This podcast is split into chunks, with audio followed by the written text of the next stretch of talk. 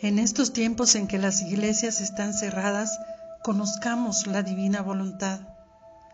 En Libro de Cielo, volumen 6, el 5 de diciembre de 1903, Jesús le explica a Luisa cómo el santo deseo de recibirlo suple el sacramento, haciendo que el alma respire a Dios y que Dios respire al alma. Dice Luisa, no habiendo podido recibir la comunión esta mañana, estaba toda afligida pero resignada, y pensaba entre mí que si no hubiera sido porque me encontraba en esa posición de estar en la cama y de ser víctima, ciertamente la habría podido recibir, y decía al Señor, Mira, el estado de víctima me somete al sacrificio de privarme de recibirte en el sacramento al menos acepta el sacrificio de privarme de ti para contentarte, como un acto más intenso de amor por ti, porque al menos el pensar que tu misma privación atestigua además mi amor por ti,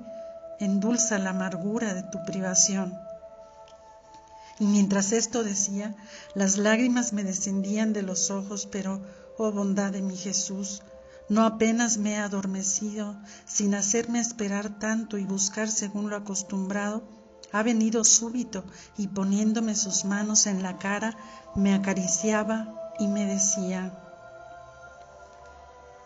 Hija mía, pobre hija, ánimo, mi privación excita mayormente el deseo y en este deseo excitado el alma respira a Dios y Dios sintiéndose más encendido por esta excitación del alma, respira al alma. Y en este respirarse mutuamente Dios y el alma, se enciende mayormente la sed del amor. Y siendo el amor fuego, forma el purgatorio del alma. Y este purgatorio de amor le sirve no de una sola comunión al día, como permite la Iglesia, sino de una continua comunión, por cuanto es continuo el respiro, pero todas comuniones de purísimo amor, solo de espíritu y no de cuerpo, y siendo el espíritu más perfecto, sucede que el amor es más intenso. Así recompenso yo no a quien no quiere recibirme, sino a quien no puede recibirme, privándose de mí para complacerme a mí.